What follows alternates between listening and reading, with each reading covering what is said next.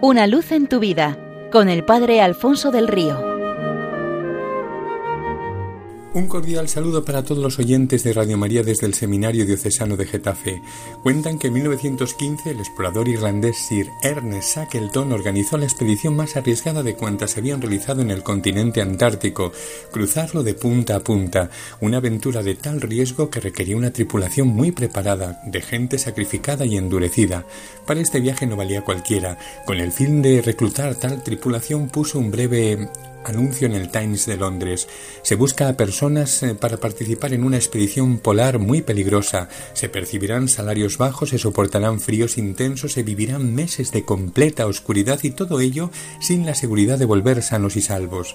Pero en caso de éxito, se tendrá la riqueza de haber explorado tierras antes no pisadas por el hombre, el enriquecimiento de conocer el continente antártico y los honores de la comunidad científica y de toda la sociedad. Los interesados pueden ponerse en contacto con la siguiente dirección de correo.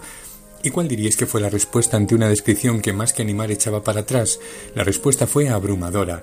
El explorador tuvo que mm, elegir 28 personas de entre las más de 5.000 que se presentaron y lo descrito en el periódico se quedó corto porque la expedición fue durísima. El barco, que se llamaba Endurance Resistencia, quedó primeramente atrapado en el hielo, después fue aplastado por él y finalmente acabó hundiéndose. Los exploradores estuvieron aislados durante más de dos años, pero gracias al heroísmo y al liderazgo de Sir Shackleton, consiguieron regresar con vida del continente helado y fueron considerados héroes. Jesucristo no quiere que quede ninguna parte de la tierra sin ser tocada por la luz y la vida del Evangelio. Por eso envió a los setenta y dos discípulos de dos en dos a todos los lugares. Los números de esta avanzadilla mm, encargada de llevar un adelanto de su amor representan cosas importantes. Eh, setenta y dos son todos los pueblos de la tierra entonces conocidos, es decir, que el Señor muestra así su deseo de abrazar a la humanidad entera. Por otro lado, el hecho de enviarles en parejas habla de que el primer testimonio del Evangelio que deben de dar es el de la comunión entre ellos, es decir, el amor fraterno, un aval indispensable para la predicación. El Evangelio de este domingo es la llamada que el Señor nos dirige a actualizar aquel envío en nuestros días. Nos dice, poneos en camino, cuenta con nuestra generosidad.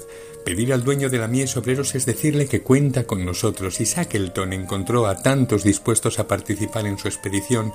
Nosotros nos vamos a arrugar, nos vamos a acomodar, vamos a dar un paso atrás o a mirar hacia otro lado. Otra de las características de la misión es la de no llevar nada, ni bolsa, ni alforja, ni sandalias, solamente a Cristo para darle solo a Él. Cuentan que una de las frases más conocidas de Santa Teresa de Jesús era Teresa y tres ducados no es nada, pero Teresa tres ducados y Dios es capaz de todo. Estas palabras manifestaban su dependencia absoluta de Dios para llevar adelante su obra y también lo que los hombres podían encontrar en sus casas a Dios y solamente a Dios.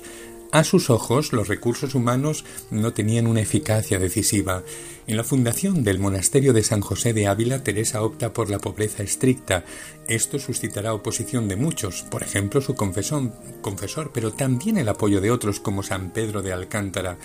Ella misma cuenta que hasta, hasta qué punto la contemplación de Cristo en la cruz pobre y desnudo, la confortó en su opción, suplicábale que yo me viese pobre como él.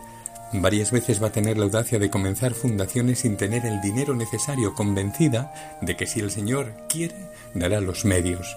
La fundación de Toledo le habría de costar muchos sacrificios, dice la santa. Estuvimos algunos días solo con jergones y mantas, sin más. No teníamos ni un acedito de leña para asar una sardina, pero el Señor movió el corazón de algún benefactor que nos llevó a la iglesia este acedito de leña, que nos permitió cocinar y calentarnos. Al llegarles este alivio, comenta la santa, sentía pena al ver que se nos estaba acabando la pobreza, y viendo mustias a mis hijas les pregunté qué les sucedía y ellas me respondieron, ¿qué nos va a pasar? Pues que ya no parecemos pobres, por un simple haz de leña, y es que si el esposo vivió pobremente, la esposa no puede aspirar a menos, es su distintivo y también lo es nuestro. Nuestro único tesoro a compartir es el mismo, no sea que el corazón se nos enrede en las cosas materiales y se vacíe de las eternas. Digámosle al Señor nuestro fiat y seamos suyos sola y enteramente suyos para siempre de Él, para no tener otra riqueza que dar a los demás sino a Él mismo.